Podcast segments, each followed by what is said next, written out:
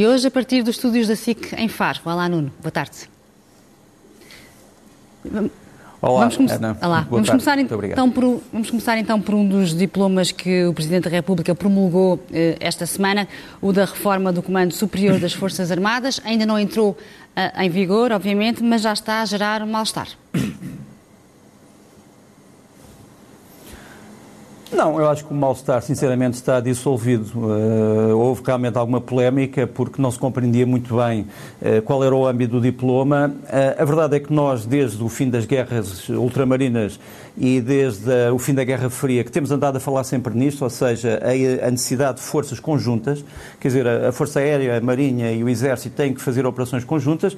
Se um destacamento de fuzileiros precisar de um helicóptero que a Marinha não tenha, tem que ter esse helicóptero. Se uma unidade do Exército precisar de apoio aéreo imediato, eh, tem também que ter esse apoio da Força Aérea. Se a Força Aérea precisar de uma unidade de operações especiais eh, em terra, também terá que dispor dela e, portanto, é preciso, nesse aspecto, discutirmos a questão do comando. Haver um, Estado um chefe de Estado-Maior-General das Forças Armadas que não tenha poder, que não tenha comando, uh, não faz sentido. Quer dizer, era, seria apenas mais um oficial-general. Portanto, o que esta lei tenta fazer é recuperar o caminho que se tem falado, mas que nunca foi aplicado, criar unidade de comando, criar eficácia, criar coesão e criar as tais operações conjuntas de que um país, ainda por cima com poucos recursos, precisa.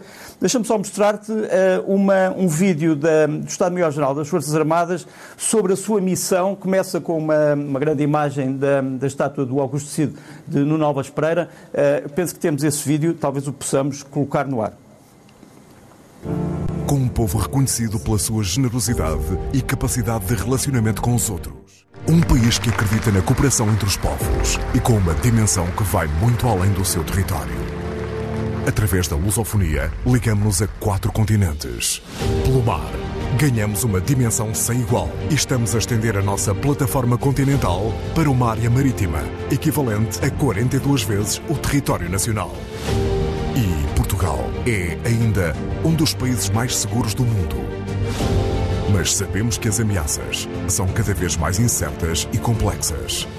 Por isso, a defesa não se improvisa, planeia-se e exerce-se diariamente. Essa é a missão do Estado-Maior-General das Forças Armadas: definir é a estratégia. precisamente uh, esta ideia de que as Forças Armadas existem para proteger aquilo que nós chamamos de soberania e para proteger das novas ameaças.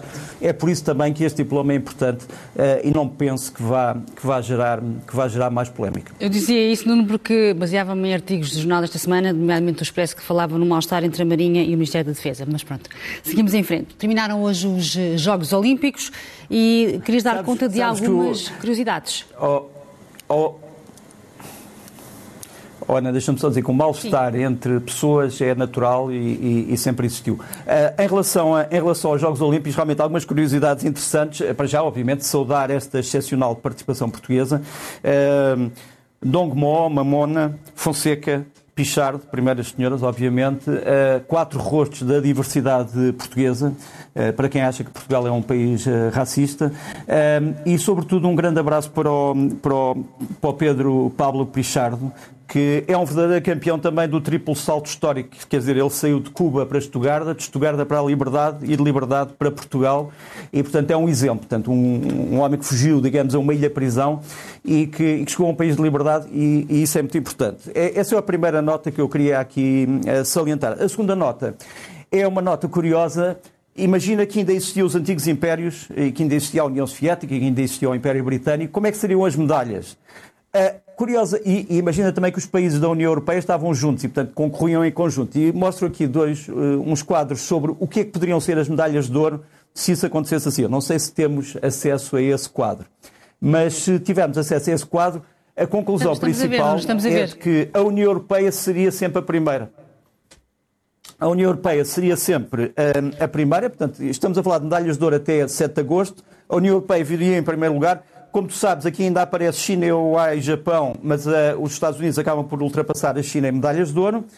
E se houvesse ainda países que já não existem, o Império Britânico, como eu disse, a URSS e a Jugoslávia, vê como é que era a classificação, era uma classificação diferente. Se houvesse ainda esses países, apareceria, mesmo assim, a União Europeia, o Império Britânico a seguir, porque é preciso não nos esquecermos que associava a Austrália e o Canadá, entre outros, a Nova Zelândia, etc. a China, os Estados Unidos, a URSS e a Jugoslávia. Portanto, quem ganharia mais com o regresso ao passado seria, sem dúvida, eh, o mundo britânico e quem ganharia mais com a união política da Europa seria a União Europeia, que nestes Jogos Olímpicos teria o maior número de medalhas de ouro. Deixa-me só, a nível de curiosidade, mostrar-te este vídeo é um vídeo que foi lançado pela Embaixada dos Estados Unidos em Lisboa, pela Conselheira eh, de Negócios, portanto, a encarregada de negócios em, em Portugal, a Kristen Kane, a saudar um, ehm, os Olímpicos portugueses, a apoiá-los e a incentivá-los. Eu acho que é um, digno, é, um, é um gesto que merece aqui referência e aplauso. Foi quase emocionante quando nós vimos Patrícia Mamona, a alegria, a paixão, a força e a perícia quando ela ganhou a medalha de prata, depois de, e esperamos antes de, outras medalhas para Portugal. Mais uma vez, os nossos parabéns a Portugal. Como a Patrícia disse, o país é pequeno, mas faz grandes coisas. Nós nos vemos depois de Paris, na minha cidade natal, Los Angeles, em 2028. Mais uma vez, força os Estados Unidos, força Portugal. Muito bem. Agora, Nuno, e agora para um assunto completamente diferente. Ora, esta semana foi detido em Madrid o líder da máfia calabresa eu pergunto é em, em, que, eh, em que é que nos envolveu esta operação, a nós, Portugal? Uh, Envolveu-nos para já de uma forma muito direta uh, e algo perturbante, é que uh, este homem, o Domenico Paviglianiti, que era considerado realmente o chefe da Ndrangheta, ou seja, a máfia da Calábria, e que terá sido, de certa forma, denunciado no que toca ao seu paradeiro devido a uma grande, a uma grande operação que está em curso. Aqui temos uma, umas imagens desta operação. A operação chama-se, ou chamou-se Rosa dos Ventos.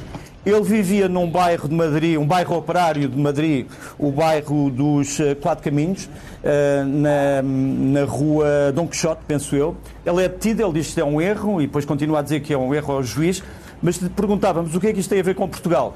É que este homem, eh, que é um italiano, Uh, tinha fugido para a Espanha devido a um erro judiciário, faltava-lhe cumprir ainda cerca mais de 10 anos de prisão e ele tinha documentos portugueses, tinha realmente um passaporte português com o nome de um cidadão português. Uh, resta saber se o documento é um documento falsificado ou é um documento roubado, mas obviamente não é um documento legítimo de, de forma nenhuma.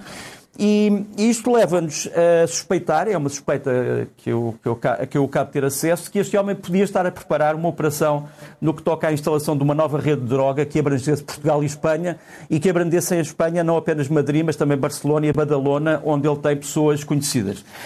Isto traz-me traz a, a, questão da, do envolvimento de Portugal no banditismo internacional, eh, numa altura em, como tu sabes, eh, vai acabar o CEF e vai eh, entrar em vigor, ou entrou já em vigor, o Serviço Estrangeiros e Asilo. Eh, mas eu, eh, para além deste vídeo, antes de falar sobre isso, gostava só de mostrar as fotografias do, do, do Domenico Pavigliatini e, e da, do julgamento onde ele acaba por ser também denunciado. Portanto, aqui está ele, enfim, já na, na sua configuração atual. E temos aqui uma imagem do mega processo que neste momento decorre em Itália, que é, um, enfim, é o maior julgamento da máfia das últimas décadas, da máfia calabresa, e onde foram dados elementos muito preciosos e muito precisos sobre o atual paradeiro deste homem. De qualquer maneira, estava eu a dizer que um dos problemas que se levanta aqui com a saída do CEF, uh, do seu campo de investigação criminal, e a passagem desse campo para a Polícia Judiciária, é necessidade que nós temos muito grande de controlarmos, podemos controlar, entre outras coisas, não só a vigilância física das fronteiras, e isso pode ser feito pela GNR, pela PSP, mas o problema da falsificação dos documentos e o problema das redes de falsificação. Deixa-me mostrar-te aqui só, só uma, uma imagem, é uma imagem curiosa que me foi passada pela Europol. É uma imagem de uma falsificação do passaporte do Sylvester Stallone, quer dizer, havia alguém que andava com um passaporte do Sylvester Stallone feito por um ramo da máfia que está ativo na Bulgária e, e era uma, uma falsificação extremamente profissional. E isso também tem acontecido com documentos da União Europeia e, portanto, é importante que depois de acabar o CEF, que a Polícia Judiciária possa ter, através do seu laboratório de Polícia Científica, que é, como tu sabes, um dos mais modernos do mundo, eh, a possibilidade de continuar o caminho exemplar de investigação criminal no que toca à falsificação de documentos. Gostava ainda de te referir, eh, nesta questão do possível envolvimento de Portugal em grandes redes de banditismo, esta imagem deste navio este é um navio que já fez parte de uma ONG, uma organização não governamental de refugiados, de apoio aos refugiados, Este navio, quando saiu uh, da posse dessa ONG, foi comprado por um grupo que não sabia na altura muito bem quem era, veio para Portu... foi para Portimão e quando chegou a Portimão começou a ser transformado. E descobriu-se, há pouco tempo, que passou a ser um grande cargueiro de droga entre a Europa e a América Latina. A Polícia Judiciária, a GNR, a PSP, entidades de outros países da Europa fizeram uma operação exemplar há umas semanas, capturaram esse navio, capturaram o grupo que o comandava e a riqueza que tinha, que tinha amontoado, mas só para te mostrar que Portugal está verdadeiramente nesta rota. E para acabar este tema, só para te dizer que no dia 16 de agosto, para a semana, passa infelizmente mais um aniversário eh, da morte do agente da Polícia Judiciária Álvaro Militão, que foi a última vítima das FPs 25, em 16 de agosto de 1987. Uh, temos aqui uma imagem, penso eu, das armas, algumas das armas apreendidas pela Judiciária às FPs 25, a G3, neste caso, as armas, as espingardas de assalto, e que nos recordam realmente também um triste passado e podem-nos fazer uma pergunta que é esta. Uh, neste momento seria possível reconstituir uma organização como estas? Uh, eu penso que não, porque, porque a organização policial portuguesa hoje é muito mais sofisticada e porque a cooperação internacional de Portugal é também muito mais sofisticada. Muito bem, Nuno. Falta cerca de um mês para a retirada total dos Estados Unidos do Afeganistão. O país vive neste momento uh, violentos combates entre os talibã e, e, o governo de Cabul. Quem é que, quem é que vai conseguir uh, ganhar esta, esta batalha? Os talibã estão a ganhar terreno. É verdade. Um, uh, se, até, até 11 de setembro, quando saírem todas as tropas estrangeiras, vamos ter uma situação dramática, trágica. Nós, no fundo, temos uh, o, o Ocidente do Afeganistão controlado em muitos aspectos pelos talibã, temos o leste controlado pelo governo, temos o norte controlado pelo governo e o sul disputado. Uh, digamos que é, é, sobretudo, a fronteira com o Irão a mais preocupante em que os talibã conseguiram arranjar mais, mais terreno. De qualquer maneira, uh, o governo uh, afegão de Cabul diz que vai conseguir controlar o problema com as suas forças armadas e lançou agora este vídeo otimista, digamos assim, sobre o estado de prontidão, de equipamento e de moralização das suas Forças Armadas, que curiosamente gritam uh, Allahu Akbar, uh, Allah é grande, Deus é grande, uh, para dizer que eles é que são o verdadeiro Islão e que os talibãs são o falso Islão, ou um Islão que quer destruir, é um falso Islão que quer destruir um velho país. Mas seja como for, este otimismo uh, pode realmente não ter, não ter verificação no terreno, mas vou-te mostrar aqui uh, uma imagem, que é uma imagem talvez surpreendente para muitas pessoas, uh, depois deste vídeo, e que é a imagem do, da primeira unidade de mulheres contra os talibã, portanto, uma unidade de mulheres muçulmanas, que se formou em Herat, partiu já para a frente de combate, mas isto para te mostrar que o Afeganistão é realmente muito mais diverso do que aquilo que pode parecer e a tomada de poder dos talibã é possível em alguns sítios, mas não me parece que seja uma tomada imediata e total podemos é ter o, problema de, uma, de, um país dividido e de um país, sobretudo, ensanguentado todos os dias. Este homem que te vou mostrar aqui, eh, que vou mostrar aos espectadores, eh, chama-se Dawab Khan, chamava-se Dawab Khan, era o encarregado da informação em Cabul, portanto, era o homem encarregado de, de estabelecer os contactos com os jornalistas, era um homem conhecedor eh, do terreno, conhecedor dos jornais, foi assassinado em frente à Embaixada da Rússia em Cabul uh, por um comando talibã. Primeiro julgava-se que era o Estado Islâmico, o dito Estado Islâmico, mas esta reclamação mostra-nos que foi realmente uh, os talibã e que mostram nisto um aviso, digamos assim. Uma última notícia uh, de tudo isto. a ideia de que há muitos milhares de afegãos que têm medo Uh, com a saída dos americanos, trabalharam para os americanos, foram tradutores, foram informadores, uh, tiveram trabalhos técnicos Uh, o que é que vai acontecer-lhes? Uh, os Estados Unidos têm neste momento uma, uma operação em curso, chama-se Allies Refuge, ou Allies Refugee, que trata de encontrar países de abrigo para estes homens até eles poderem adquirir cidadania americana. Mas que vai ser um processo muito complicado. E é um processo que é sempre dramático. Historicamente, Portugal teve esse processo quando saiu da Guiné uh, em 1974 e, infelizmente, o poder político da altura deixou à mercê dos novos senhores eh, uma série de comandos africanos que acabaram por ser mortos e enterrados numa vala comum perto de várias cidades uh, guineenses. Portanto, esperamos, uh, todos esperamos, que não aconteça a estes homens que trabalharam para os Estados Unidos aquilo que aconteceu aos comandos da Guiné. Muito bem.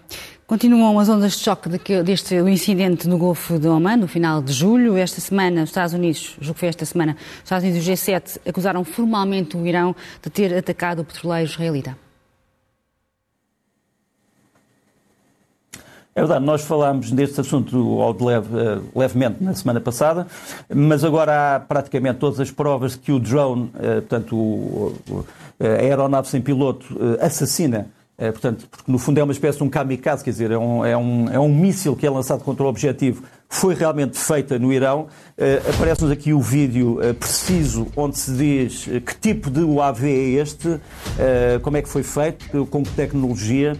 E é exatamente aquilo que nós mostramos na semana passada. Aqui está mais ou menos como é que, como é que o, o veículo em si parece, qual é a sua dimensão, tem uma carga explosiva acabou por destruir parte do petroleiro e eh, matar o capitão do navio. O petroleiro, como nós dissemos aqui, é um petroleiro que está registado uh, no Japão, mas é propriedade de uma empresa israelita ou de um milionário israelita. E, portanto, uh, e temos, aliás, agora aqui a seguir uma, uma fotografia do mesmo navio, do mesmo navio que foi atacado um, em rota ainda para um sítio de reparações. Ele foi atacado no Golfo do Oman uh, e, obviamente, que isto é um problema que afeta a passagem pacífica por aquele golfo, que é um golfo importantíssimo. Aqui temos o, o, o petroleiro à esquerda, portanto, ele foi atingido mais ou menos perto da ponte de comando.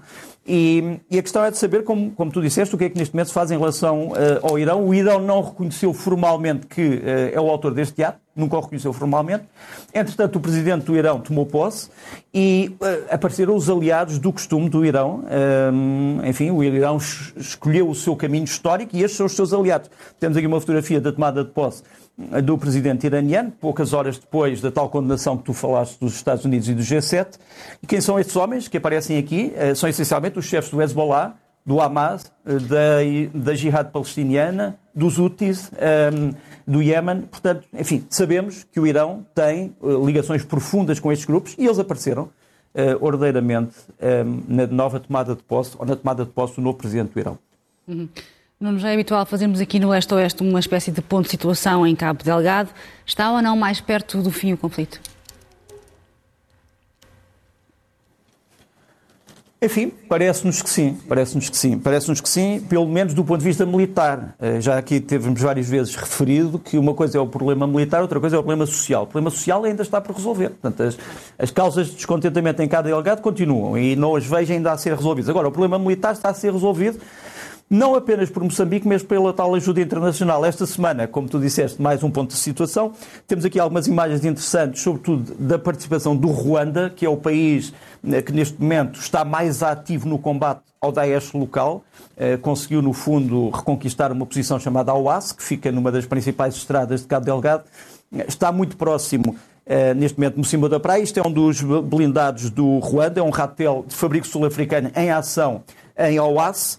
Depois temos aqui imagens, porque o Ruanda enviou esta semana mais forças, portanto já tinha lá mil uh, militares e polícias, enviou esta semana mais forças que nos aparecem aqui uh, a chegar ao aeroporto de Nacala, incluindo também uh, Nacala em Moçambique. Aparece aqui também alguns elementos das forças especiais. E depois temos o, as forças ruandesas que identificaram armamento, capturaram dezenas de armas, aparentemente terão, terão morto entre 70 a 100 elementos do Daesh e estão aqui a mostrar aquilo que capturaram. É uma coisa que não costumava acontecer quando eram apenas as Forças de Defesa e Segurança de Moçambique, mostrar as armas capturadas. Foi uma coisa que eu sempre achei estranho. Porquê é que não se mostravam armas capturadas? Aqui estão as armas capturadas, os Kalashnikov, os RPGs, etc. Também tivemos esta semana uma notícia importante, é que, para além dos países da SADEC, já que se conhecia, eh, África do Sul, Botsuana, chegaram também forças da Tanzânia, pela primeira vez. Temos aqui eh, uma imagem de um avião da Tanzânia de transporte a trazer também forças especiais da Tanzânia. A Tanzânia é um, é um país muito importante, como, tu fazes, como sabes, faz fronteira com Moçambique, portanto é a fronteira norte de Moçambique, no Rovuma. É importante que a Tanzânia esteja envolvida neste combate, que também é um combate pela segurança do país. E temos aqui um, os novos veículos que as forças de Botsuana introduziram em Cabo Delgado, os Mowak Piranha, portanto, uma espécie de pandur das forças portuguesas, eh, que trazem uma capacidade de combate muito importante que faltava às forças moçambicanas em Moçambique, que está o Moac Piranha usado pelo Botsuana e que está agora também, estes veículos estão agora também eh, em Cabo Delgado. Gostava ainda de te dizer, e isso é, é pena para todos nós, é que enquanto que este grupo está a ser derrotado, ou a ser pelo menos flagelado em Cabo Delgado, continuam os massacres do mesmo grupo na República Democrática do Congo. Uh, temos aqui uma imagem, uh, enfim, mais uma vez horrorosa, de destruição, uh, sobretudo de uma coluna de veículos civis, mais uma vez destruída. Quer dizer, um dos grandes medos é que estes homens possam desaparecer de Cabo Delgado, mas muitos possam fugir para o Congo, onde tem também, um, onde tem também várias bases. Portanto, resumindo, infelizmente, isto ainda não acabou. Uhum. Nuno, vamos agora então às imagens que marcaram uh, esta semana e querias começar pelo encontro entre Marcelo Rebelo de Sousa e Bolsonaro, em Brasília. É verdade. Uh, na segunda-feira, como sabes, uh, Marcelo Rebelo de Sousa com máscara, Bolsonaro sem máscara. o Presidente do Brasil terá explicado a Marcelo Rebelo de Sousa porque é que não foi à abertura do Museu da Língua Portuguesa, à reabertura do Museu da Língua Portuguesa, enfim, que foi realmente uma ausência que me parece a todos os títulos lamentável, mas enfim, um, eh, os países continuam para além das pessoas e, portanto, o laço entre Portugal e o Brasil é importante e foi aqui, mais uma vez, firmado nesta fotografia e na conversa que se seguiu, que foi uma conversa importante do ponto de vista económico, político e de política internacional também.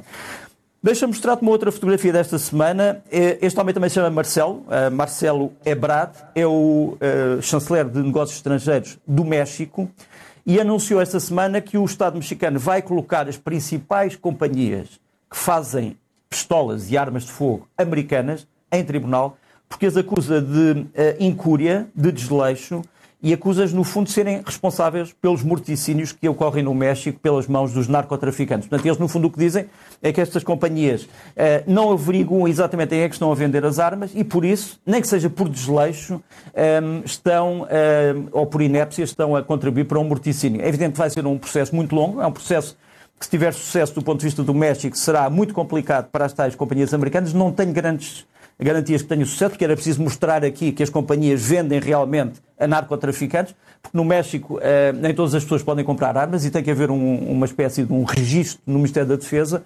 Portanto, resta saber se este processo vai para a frente. Se for para a frente, é um processo realmente histórico. Por fim, Imagens aparecem aqui em árabe, mas, como tu sabes, eh, a Tunísia entrou numa situação em que o Presidente da República declarou o estado de emergência e assumiu, de certa forma, uma espécie de poder presencial, um bocado como o General de Gaulle em França, eh, quando se passou da Quarta para a Quinta República. Esta é a primeira sondagem que se pergunta aos tunisinos o que é que eles acham e, realmente, uma grande maioria, 60,8%, está a favor eh, destas medidas. Uma grande maioria também eh, diz que o culpado de tudo isto foi o atual governo, uh, que foi o antigo governo que, que, que, era corrupto ou que era ineficaz e que o culpado foi também a desorganização do Parlamento, mas uh, a maioria dos tunisinos não quer um sistema presidencial, continua a querer um sistema parlamentar. É isso que sai desta sondagem. Gostava também de mostrar nessa imagem, relacionada ainda com a Tunísia, a divisão do Parlamento tunisino quanto à declaração do estado de emergência pelo Presidente. É um Estado que vai demorar 30 dias, portanto, quer dizer, não tem, desde o seu começo, portanto, não é, digamos assim, uma ditadura, eh, portanto, tem, tem um tempo limitado, está previsto na Constituição, mas só para te mostrar, realmente, eh, os que estão contra, a vermelho, os que estão a favor, mas os que estão a favor totalmente e aqueles que não têm ainda uma, uma opinião formada, a cinzento. Uh, portanto, há uma grande maioria, há uma maioria, digamos assim, não uma grande maioria, mas há uma maioria que está a favor desta declaração, mesmo dentro do Parlamento, portanto, a nível dos partidos políticos, votados uh, pelos cidadãos tunisinos. Bem, Nuno. Bom, e agora vamos aos livros da semana. O que é que recomendas para as férias? Olha, eh, para já de um, enfim, de um prémio Nobel de 1962, eh, John Steinbeck, um homem que teve uma carreira muito tortuosa, começou por ser comunista, depois ofereceu-se para ser agente da CIA, é, é um homem que que tinha um cérebro espantoso, onde conflituavam muitos demónios, eh, este livro chama-se O Milagre de São Francisco, foi agora uh, outra vez reeditado em português. Uh, ele não escreveu nenhum livro chamado O Milagre de São Francisco, mas foi traduzido assim para português por uma editora brasileira. O livro chama-se Tortilha Flat. É uma história de uma espécie de comunidade que ele faz equivaler aos Cavaleiros da Tábua Redonda e o Rei Arthur, em Monterrey, eh, na Califórnia, e as suas desventuras e venturas à volta de uma comunidade hispânica e pseudo-hispânica. Mas é um, é um livro muito interessante que merece ser lido no verão. Depois de um outro Prémio Nobel da Literatura, o J.M. Coetzee, eh, sul-africano, À Espera dos Bárbaros. Eh, este livro deu origem a um filme que está neste momento no cinema, que nós já aqui recomendámos. Baseia-se num outro livro do Dino Bosati, O Deserto dos Tártaros. Foi agora reeditado, é um grande livro para as férias, para quem quiser. Eh, depois, um, enfim, um grande autor de Oxford, um grande historiador de Oxford, eh, Anthony Disney, que é um grande conhecedor de Portugal, eh, lança agora, também traduzido em português, a história de Portugal e do Império Português, para quem queira conhecer alguma coisa da nossa história vista de fora. E, por fim, uh, talvez o, o, grande clássico em língua inglesa, aqui traduzido para português, uh, sobre a queda do Império Romano, do Edward Gibbon, uh, um escritor do século XVIII, inglês, que, que escreveu uma, uma, obra que eu ia dizer quase definitiva, mas importantíssima. Saiu agora o segundo volume, Edward Gibbon, História do Declínio e Queda do Império Romano. Portanto, quem já tivesse o primeiro volume pode agora comprar o segundo. É uma grande obra histórica, inescapável. Muito bem, dos livros para o cinema, propões dois filmes que estreiam para a semana. É verdade, todos ao cinema, se possível, para ajudar também as salas de cinema e para ver bons filmes. Uh, o primeiro é de um búlgaro, Kamen Kalev. A ideia é chama-se Fevereiro.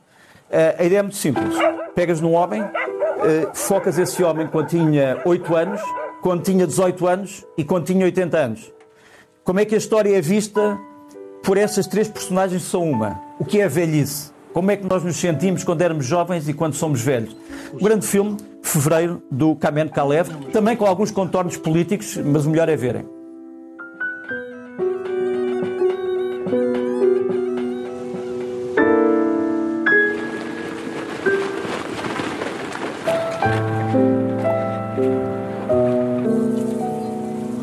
Nuno, e o outro filme é sobre Rita Franklin. Esse, esse grande nome da música. É verdade. Um, é verdade. Aretha Franklin, acho que não há ninguém que não goste de Aretha Franklin como pessoa e como voz. Chama-se Respect. Uh, é um filme, podes dizer, não é assim um filme muito original, mas é um filme que retrata bem uh, a carreira, a pessoa, uh, o percurso, a voz, a influência, que eu ia dizer mais. Respect sobre Aretha Franklin. And you shouldn't do it just because somebody wants you to. What's most important is that you are treated with dignity and respect. Respect para ver, imperdível. E agora vamos às sugestões da semana. As sugestões. Olha, a primeira, eh, quem quiser rumar à grande cidade de Coimbra, eh, pode ver até ao dia 8 de setembro o, o sexto Coimbra World Piano Meeting, portanto, o grande encontro de piano de Coimbra, em que vai haver competições, vai haver concursos, vai haver eh, um concerto uh, uh, dedicado ao, ao, compositor francês Camille Sanson. Uh, isto, por exemplo, o concerto de Jovens Talentos é imperdível e passa-se no Seminário Maior, mas o melhor é rumem a, Coimbra, aqueles que gostam de Coimbra e aqueles que gostam do piano, é, um, é um grande acontecimento. Depois, gostava de te alertar aqui para o CD de um quarteto português, um quarteto quarteto de guitarras, chama-se Concordis, o quarteto. Uh, o CD chama-se Encontros e trago-te aqui um bocadinho da sua música. No fundo, são quatro guitarras que interpretam quase tudo, desde Carlos Paredes até um, Isaac Albeniz e até Manuel de Falha. E eu penso que é o Manuel de Falha que nos aparece aqui nesta, neste vídeo, é a música do Manuel de Falha.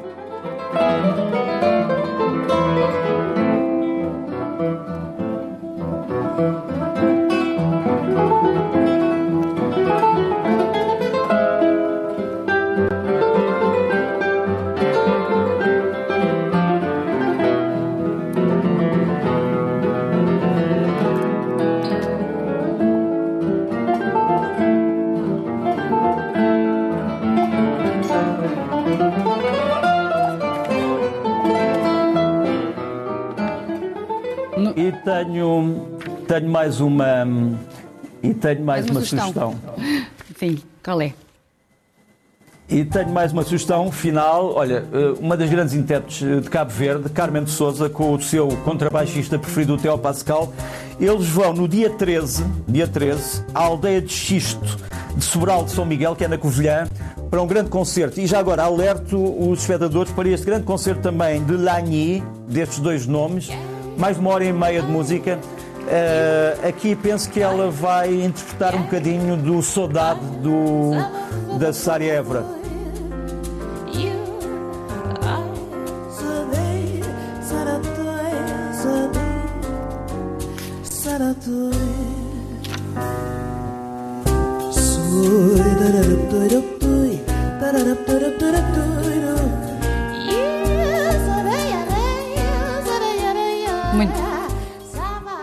Então imperdível. Muito bem, Nuno. Ficam então as sugestões. Muito obrigada e um resto de boas férias por aí no Algarve. Olha, quero, quero só informar que uh, só voltamos no dia 29, portanto, as próximas duas semanas uh, vamos estar incontatáveis, é impossível, portanto, o, o Leste Oeste volta no dia 29 uh, com uma notícia muito importante, mas depois logo veremos, no dia 29. Muito bem, até lá então, e boas férias.